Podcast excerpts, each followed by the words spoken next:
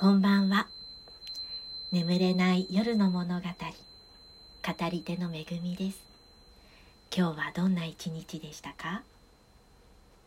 今夜からは数回に分けて特別ゲストを招待してのスペシャル企画、みかんちゃんの眠らせない物語をお送りいたします。記念すべき第1回目のテーマは、福祉国家スウェーデンでみかんちゃんが見てきたことですいつもとはだいぶ趣の異なる時間になりそうです。どうぞお楽しみください。ということで、あのー今日から 数回に分けてあの特別ゲストみかんちゃんをお招きしての配信となります。みかんちゃんはおいくつなんでしたっけ？今20代ですね。20代もうすぐ誕生日なんだよね、はい。うん11月生まれはい。私もです でもみかんちゃんはさそり座さそり座です。私はいて座ですねどうでもええわってね 20代でまあ本当に私とはジェネレーションが全く違うあのお友達なんですけどすごくしっかりしててねなんかよく政治の話とかあと故郷がね大好きなんだよね、はい。大好きです。あと家族、うん、で将来起業したいっていう意欲があってということであの時々あの飲んだりねお茶したりして、はい。遊ん遊ばせて あの遊んでいただいてます。いやいありがとうございます。なんか本当に一時期政治家にねあの私もうオファーしてなり政治家ならないってねなんか話をしたことがあったんだけども今の気持ちは？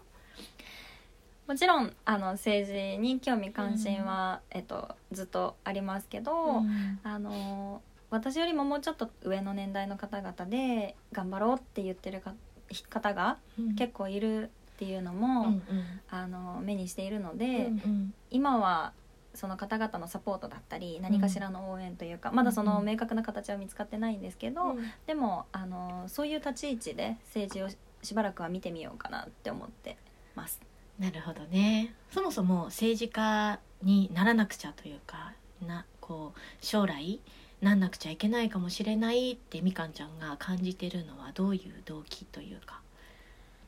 まあ実際やっぱり日々流れてくるニュースとか、うんあの新聞とかうん。ネ,、ネットニュースもそうですし、なんかそういうのを見て読んでってしてるとすごく日本ってもしかしたらやばいかもっていう。なんとなくやばいかもっていうところだったり、私が大学時代うん。ですね、うん。私が通ってた大学がうん。ちょっと宗教が絡んでる大学だったんですけど、うん。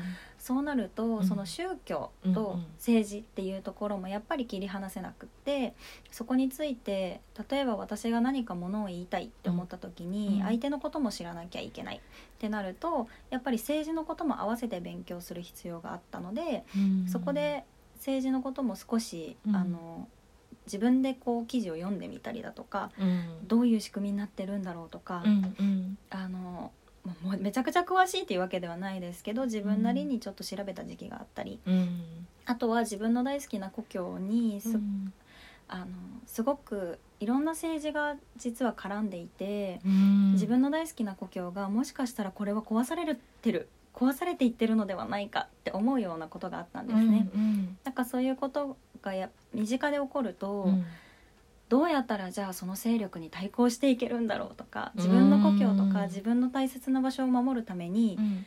どういうふうに動けばいいんだろうって思うと最終的にやっぱり行き着くのは政治。その国の政治だけじゃなくて市政だったりとか、うん。もっと小さい、えーもっと小さいレベルの政治というものに対して、やっぱりどんどん関わっていかないことにはうん。何も状況は変えられないし大切なものを守れないって思って、まあ、そういうのが合わさって。うん今いろんなことを感じてうんいろんな問題をやっぱり目の当たりにして、うんすごく大変な時代になってしまったなって思ってます。そうだよね本当だよねよくねあの日本を脱出しなきゃいけないってこあの みかんちゃん言ってる時があってなんか「えー、出ていかないで」みたいな。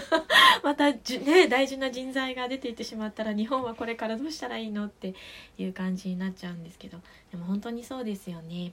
将来ねまだ若いからいろんなこと経験して起業とかもねぜひしていただいてその立候補するようなことがあれば私もぜひこう全面的に応援したいなというふうに思っています。じゃあ今日はまあこの何回かテーマ分けてお話してもらってでまたその大学時代の話とかそういう考えに至った経緯っていうのもお話ししてもらいたいなと思うんだけど今日はとりあえずテーマが社会福祉国家スウェーデンでみかんちゃんが見てきたこと体験してきたことということで、えーと、スウェーデンはどういうあのきっかけで訪れた感じですか？えっと、私が当時通っていた高校が、うん、えっと、ちょっと特別な国際科という科を持っていて、うんうん、その国際科と姉妹校提携を結んでいた学校の一つにスウェーデンの学校があったんですよね。で私がちょうど在学中にスウェーデンの学校の子たちが日本に来る。で最初に日本に来たスウェーデンの子たちを私たちがホームステイホストホストファミリーになるっていうのをプログラムがあって、うんうん、まずそれでスウェーデンの子たちを自分の家に呼びました。すごいね。受け初めてだったんですけど、うんうん、でもその時すごい意欲的だったので、うん、やっぱり何でも挑戦したくって、うんうん、そういうことをやってみたいっていう気持ちだけで、ね、あの応募したんですけど、うんうん、すごい楽しかったしやっぱりお友達海外のお友達ができたし、うんうんいい経験だったなと思います。すごい刺激的だよね。しかも若い頃にそれができるってまた違うよね。そうですね。世界が広がり方が。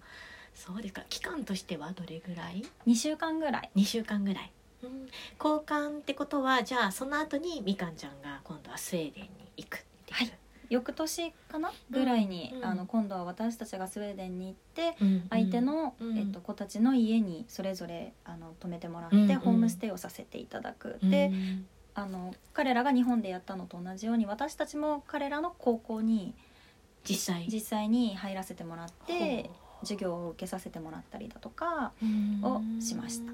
え全然言葉とか全くねスウェーデン語ってねね馴染みがないと思うんだけど授業とか。まあ、私たちが参加する時は英語で、うん、あのもちろん対応してくれたんですけどで私たちも、うんうん、あの英語がメインの学校だったので、うんうん、英語で準備してなんか英語で向こうで日本の文化とかをプレゼンする機会をいただいたりだとか、うんうん、なんかこうまあ授業って言っても、まあ、交換留学なので、うん、がっつりの授業はもちろんないんですけど、うん、でもあのすごく、えーとホストたちだけじゃなくて、うんうん、学校の生徒たちとの交流する時間っていうのがすごく多かったので、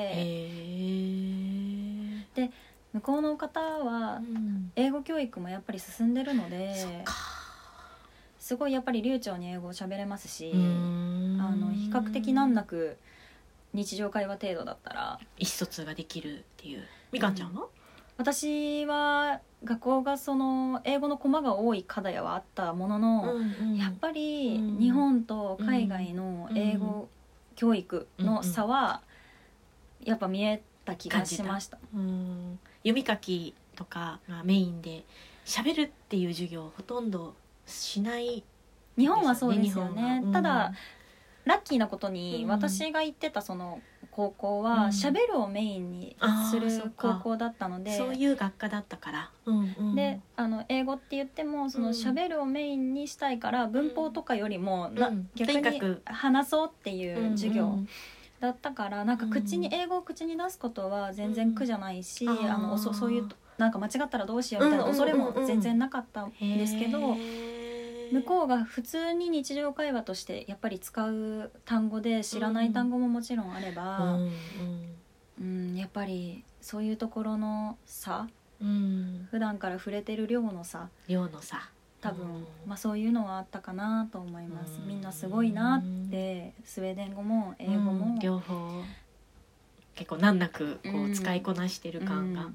そうですか。ホームステイしたご家族の構成はどんな感じだったんですか？えっと、うん、お父さんお母さんでホストシスターというかお友達と、うん、あとワンちゃんが。はあはあはあ、いいねいいね。一匹いました。家で飼ってるワンちゃんがいたんだね。へえどうどんな感じ？スウェーデンのご家庭に入るって日本と全然違う？うんそうですね、うん、あの実は私がホームステイさせていただいた家族って、うんあの離婚をしていてお父さんとお母さんが。うん、ちょっと待ってちょっと待って。えっと一緒に暮らしてて。一緒に子育てしてるけどお父さんとお母さんは？離婚をしてました。でもえどういう関係としてその家庭に一緒にいるの？あの家族として。家族としているんだけど、うんうん。一度は結婚したけど離婚した、うん。でも仲いいしうん。か結婚っていう契約を解消しただけ。じゃあこう男女の関係でもあるってこと？そこはさすがに分からなかった。そのなんだろう、うんうん。そういういわゆる夜の営みがとか、うん。うんそういうのは分からなかったし、うん。そういうのもちろん見せないので。そりゃそうよね。なのでうんうん。分からないけど、でもなんだろう。本当にただただシンプルにうん。契約を解消しただけみたいなあの感覚というか、うんうん。あのそういう感じでした。うん。じゃあ普通に違和感なく。違和感もないし、うん。実際そういう説明も受けた。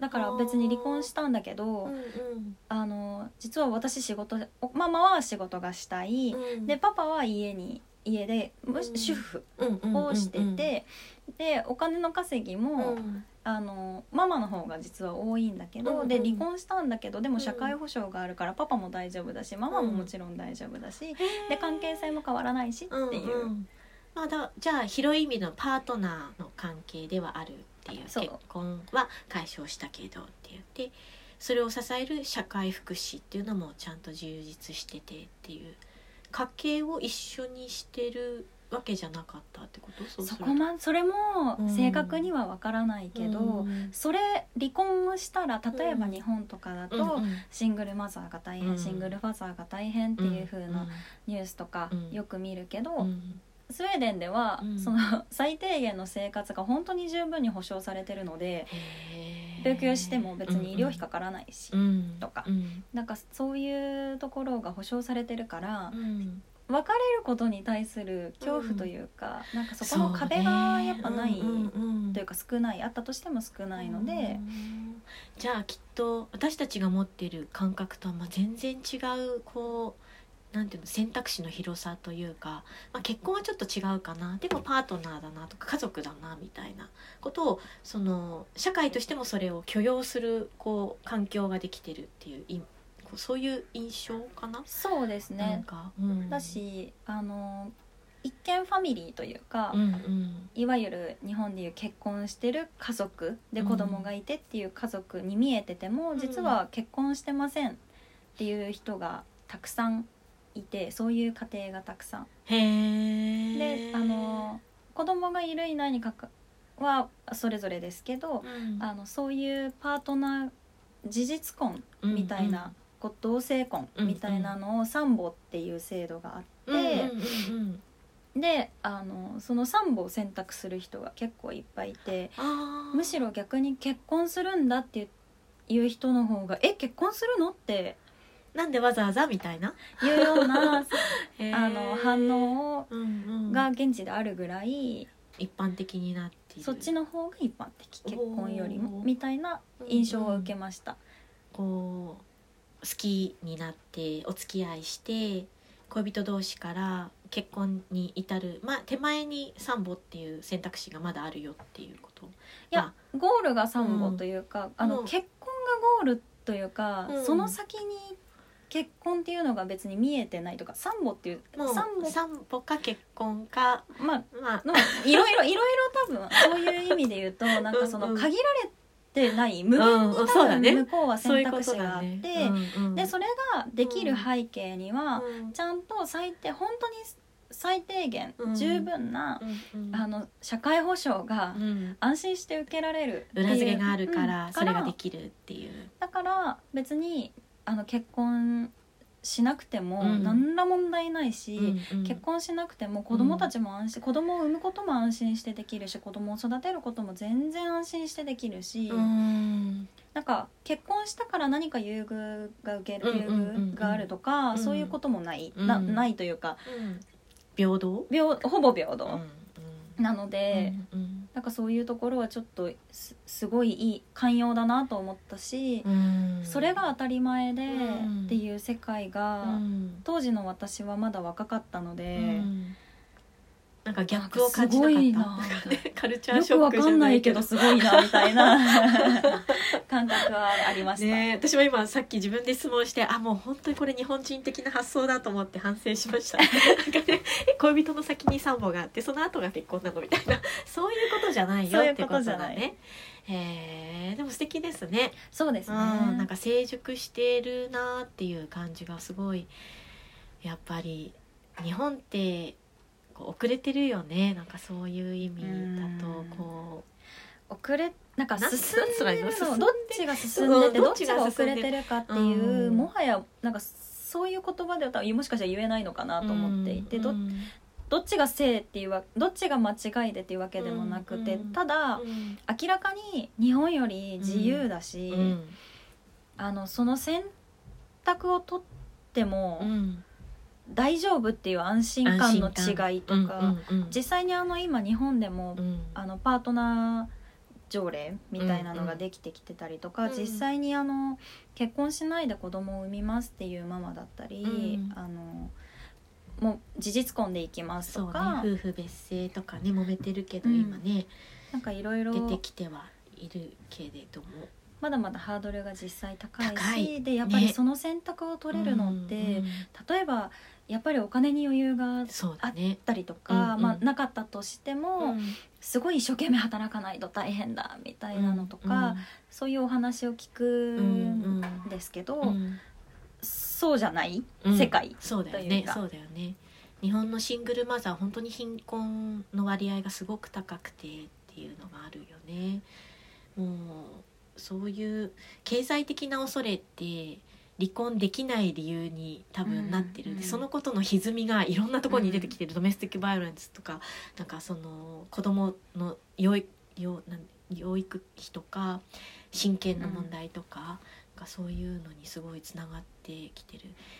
こうどこかを歪めるとそれに付随してこう負担がかかりすぎるとこういろんなところにその歪みがこういってしまうんだなってねなんかそんなそういう風に感じたりしますね。でもなんかこう海外が羨ましくなっちゃうよねそういうの聞くと、行きたいって思っちゃう。特に女性はさうんなんか本当に日本ってなんか生きにくいよねってつくづく、ね、思っちゃうよねそれは思ねっ。ちゃいますね。実際私の友人、うん。それこそ高校時代の友人とかは別に言語に抵抗がないので、うん。こんな日本の制度下じゃうん。十分な自分の権利を主張できないし、自由に生きられないからって本当にそういう理由でうんアメリカに移り住んだ人もいるし。今実際うん移り住みたくて、ん。そのための、まあ、今すぐはいけないから準備を実際してる子も、うん。何人かいるし。